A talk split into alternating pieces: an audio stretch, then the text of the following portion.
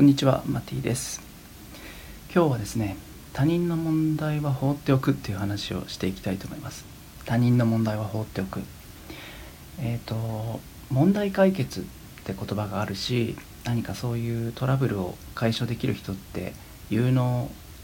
なものとして評価されますよね。学校の中とか部活動の人間関係とか、えー、何か目標に対する取り組みとか会社でもそうかもしれないし。ところがそれは頭で考えるとそうなんですけど スピリチュアルな世界というか心とか魂の領域もう少し高い視点もしくは深いところから見ると他人のことっていうのは本当にすっぽかしといていいなって思います。なのであの僕の立場で偉そうなこと言えないけど子育てでさえもそうかもしれない。教育とかね。えっ、ー、とちょっとあのご近所さんでお家を建ててるのであの音が入っちゃったらごめんなさい。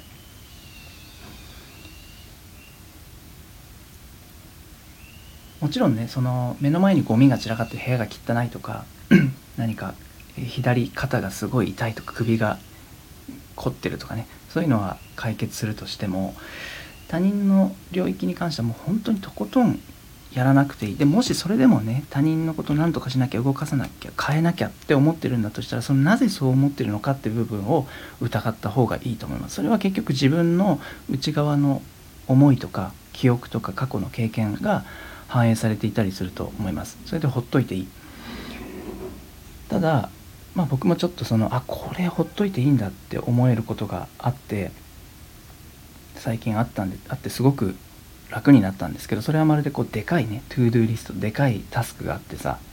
でもそれをすっぽかしていいって分かった感覚だからすごく気が楽になったんですね。ただそれまではやっぱりがむしゃらに何とかしなきゃってやってみたんですよ。他人に関する領域ですね。でそれを踏まえてあやんなくていいんだって思えたということが僕にとって大事だったと思うのであの他人のことはどうでもいいんだってまだ思えない段階だったら思いっきりやってみたらいいと思います。でどこかであ本当だ。他人のことはやんなくていいんだ。自分の思い込みだったんだ。自分のなんか小学生の頃だか中学生思春期の頃だかその子供の頃に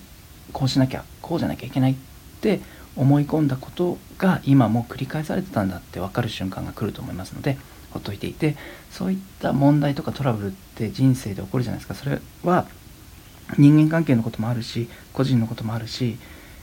いろんなトラブル思いがけないコロナみたいなこともあるだろうし健康面のこともあるだろうしお金とかパートナーシップとかいろいろあると思うんですけど恋愛とかいろいろあると思うんですけど後から思うのはトラブルっていうのは問題っていうのは物語を拡大させてくれるイベントなんだなっていうギフトなんだなっていうことです。ドラマとか映画で言ったらうーんドラえもんで言ったらね静香ちゃんが絶対に転ばないとかね。あのテレビ版ののび太くんで言ったら、まあ、最近全然もちろん見てないですがあののび太くんで言ったらドジじゃないのび太くん問題起こさないのび太くんとかね。だと全然その面白くないいじめないジャイアンとかね。意地悪じゃないスネ夫とかね。あの問題が起きないとやっぱり物語として面白くない。っていい物語っていうのはこう序盤で問題が起こってそれが後で解決される。ああそこの一言あのワンシーンはそういうことだったんだってありますよね。で本当に優れたマジックとかも実は一緒で序盤でちらつかせたものがあここでこう生きてくるんだこのマジックよく構成されてる。それはもう本当にマニアの視点なんだけどいい構成ってそうなってるわけね。小説とかもそうだと思うしドラマも映画もあるじゃないですか。このワンシーンこうつながってくるあるいはミュージシャンのあの面白い活動だとファーストアルバムのこの曲がサードアルバムのこことはつながってるんだって。分かった時にはすごいいい構成だな。映画の作品 A と映画の作品 B 同じ監督さんの映画の作品 A と映画 B が実はこの登場人物はこうつながってるとかあったりするじゃない。なんかそういうふうに過去のことっていうのは後々後半で回収されるんですよね。なので何か問題とかトラブルがあってまあこれでもどっかで回収されるな。らそういうことをもうすでに人生で経験されたこともあると思うんですが問題とかトラブルは伏線であってもイベントででその後で何か回収があるよだからその回収される瞬間楽しみに待てばいいんだなっていう話でした。